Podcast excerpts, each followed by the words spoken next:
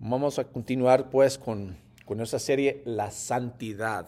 Es una serie que, de que hemos estado hablando por mucho tiempo, por eso escogimos ese canto, porque Dios es santo y Él quiere que nosotros seamos santos también. Así que vamos a leer de 1 de Tesalonicenses capítulo 4.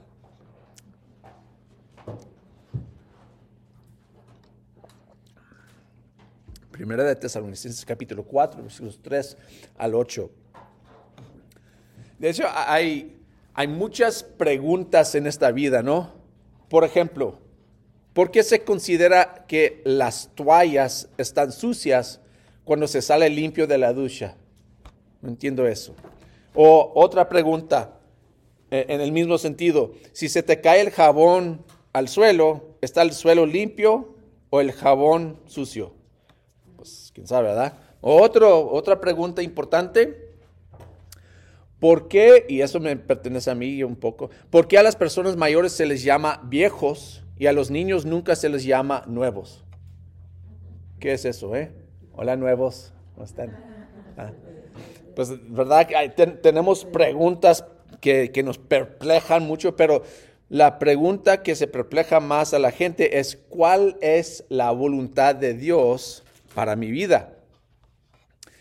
Y eso vamos, de eso vamos a hablar hoy. Ah, vamos a leer Primera de Tesalonicenses 4, 3 al 8. Dice, la voluntad de Dios es que sean santificados, que se aparten de la inmoralidad sexual, que cada uno aprenda a controlar su propio cuerpo de una manera santa y honrosa sin dejarse llevar por los malos deseos que ah, como hacen los paganos que no conocen a Dios y que nadie perjudique a su hermano ni se aproveche de él en este asunto. El Señor castiga todo esto como ya les hemos dicho y advertido. Dios no nos llamó a la impureza sino a la santidad. Por tanto, al que rechaza esas instrucciones no rechaza a un hombre sino a Dios, quien les da a ustedes su Espíritu Santo.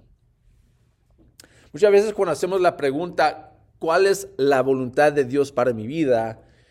De hecho, indica que pensamos que Dios tiene un mapa, un programa detallado para mi vida.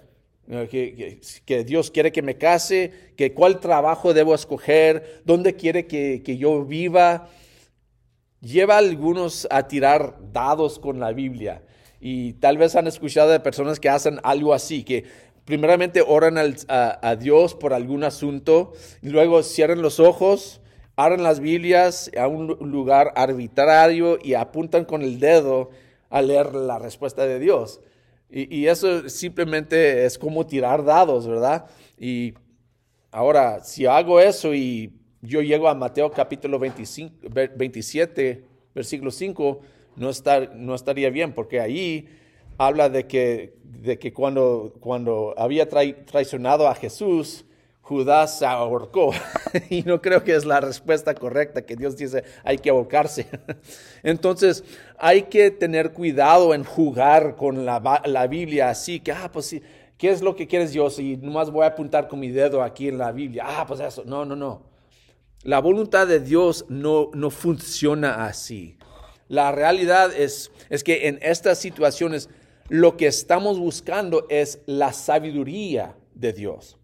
Santiago 1.5 nos dice que Dios no da, ah, nos da, al, Dios da la sabiduría, no da la sabiduría si, no pedimos por fe. ¿sí? En otras palabras, hay que pedir a Dios ah, sabiduría por fe pero a veces es diferente eh, pensarlo así. Es sabiduría para una situación en particular. Su voluntad es general.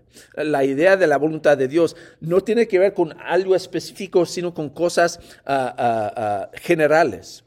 Su sabiduría consiste en cómo aplicar su voluntad a circunstancias específicas.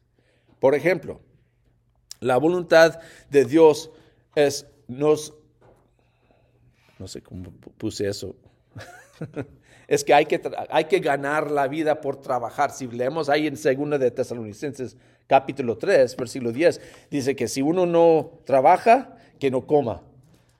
Entonces la voluntad de Dios es que todos trabajen para ganar ganar, ah, ganarnos la vida. La sabiduría nos ayuda a buscar el trabajo adecuado. Otro ejemplo, la voluntad de Dios es que si nos casamos es con un creyente. Dios quiere que, sea con una persona ah, que tiene la misma creencia que nosotros, como dice en 2 Corintios 6, 14 al 18. Pero la sabiduría de Dios nos ayuda en buscar una pareja adecuada. Entonces hay una diferencia entre la voluntad de Dios, que es algo general, y la sabiduría de Dios que nos ayuda a seguir la voluntad de Dios.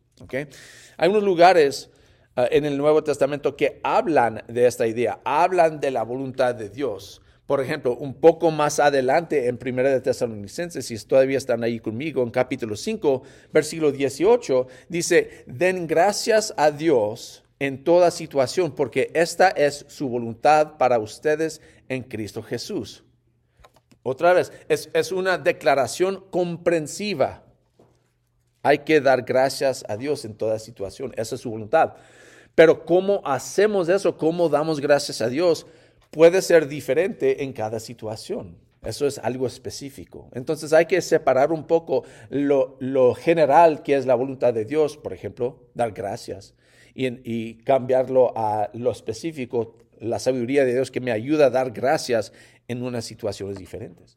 Romanos capítulo 12, versículo 2 habla también de la voluntad de Dios. Dice, no se amolden al mundo actual, sino sean transformados mediante la renovación de su mente. Perdón. Así podrán comprobar cuál es la voluntad de Dios, buena, agradable y perfecta. Otra vez, una declaración comprensiva de la transformación para entender la voluntad de Dios. Su voluntad se encuentra en quienes somos que seamos transformados. Dios quiere que seamos personas transformadas. En otras palabras, nuestra identidad define nuestras decisiones. Amén.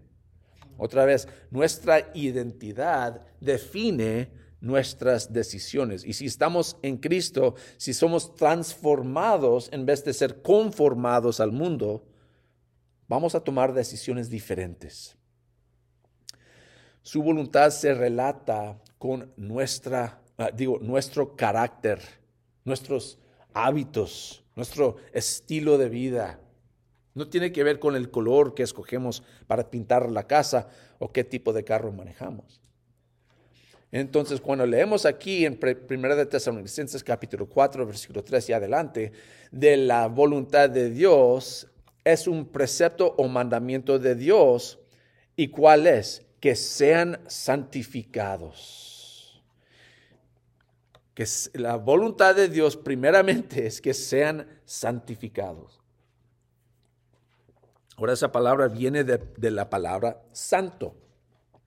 Santo significa separados para Dios. En otras palabras, hermanos, las cosas santas son las cosas que pertenecen a Dios. Amén que si es una santa Biblia, de hecho es la Biblia que pertenece a Dios. Un santo pueblo es un pueblo que pertenece a Dios. Nosotros, hermanos, si estamos en Cristo, si somos santos, pertenecemos a Dios. Entonces, para hacer la voluntad de Dios, hay que entregarnos a Dios. Más que todo, si yo quiero saber la voluntad de Dios, la voluntad de Dios es que yo sea santificado. No puedo ser santificado si yo no me entrego a Dios. ¿Me explico? Tengo que entregarme al Señor. Pedro habla de esta idea en su primera carta. Dice, pero ustedes son linaje escogido, real sacerdocio, nación santa, pueblo que pertenece a Dios. Primera de Pedro capítulo 2, versículo 9. un pueblo que pertenece a Dios. Cuando uno compra un terreno, muchas veces es para qué? Es para vivir en el terreno, ¿no? Pues Dios, así como nosotros fuimos comprados, Dios, hermanos, quiere vivir en nosotros. Qué maravilloso. Amén. que Dios quiere tomar su hogar en nosotros. Es como la oración de Pablo en Efesios capítulo 3, versículo 17, cuando que, él está diciendo que Cristo habite en nuestros corazones, como el deseo de Pablo era de que Cristo habite en sus corazones. Pues mi oración para cada uno de nosotros también es eso, que Cristo habite en nuestros corazones, que no solamente sea una cosa del domingo en la mañana, sino que Él mora en nosotros, mora en las decisiones que tomamos diariamente. Pablo dijo algo semejante en esta misma carta. Más adelante en capítulo 5, versículo 23, dice que Dios mismo, el Dios de paz, los santifique por completo y conserve todo su ser, espíritu, alma y cuerpo, irreprochable para la venida de nuestro Señor Jesucristo. Ser santo, hermanos, significa, rendir todo nuestro ser al deseo de Dios para nuestras vidas. Hay que haber en nuestras vidas las características que indican que pertenecemos a Dios. ¿Cuáles son estas características? Pues los vemos aquí en estos, en, en estos versículos. Versículo 3, la segunda parte. Os voy a leer todo. La voluntad de Dios es que sean santificados que se aparten de la inmoralidad sexual, que cada uno aprenda a controlar su propio cuerpo de una manera santa y honrosa, sin dejarse llevar por los malos deseos que como hacen los paganos que no conocen a Dios y que nadie perjudique a su hermano ni se aproveche de él en este asunto. El Señor castiga todo esto como ya los hemos dicho y advertido. Dios no nos llamó a la impureza, sino a la santidad. Otra vez vemos las características de un santo de Dios. La voluntad de Dios tiene que ver con todas mis decisiones, incluyendo mi sexualidad. Eso es importante, es parte de eso. Hasta ah, aceptar su voluntad estoy siguiendo el camino de Satanás. Si, si yo no acepto la voluntad de Dios, estoy caminando como Satanás, que rechaza la voluntad de Dios. Y lo que, lo que hace Satanás es torcer o pervertir lo bueno en algo malo. Lo hemos, visto, lo, hemos visto varias veces en las escrituras. Primeramente, él está el principio. Dios dio la fruta de Edén a Adán y Eva, con una excepción. ¿Y qué hizo Satanás? Torció las palabras de Dios y dijo, ah, pues Dios está reteniendo algo de ustedes. Es lo que hizo. Torció la palabra de Dios. No, no vas a morir.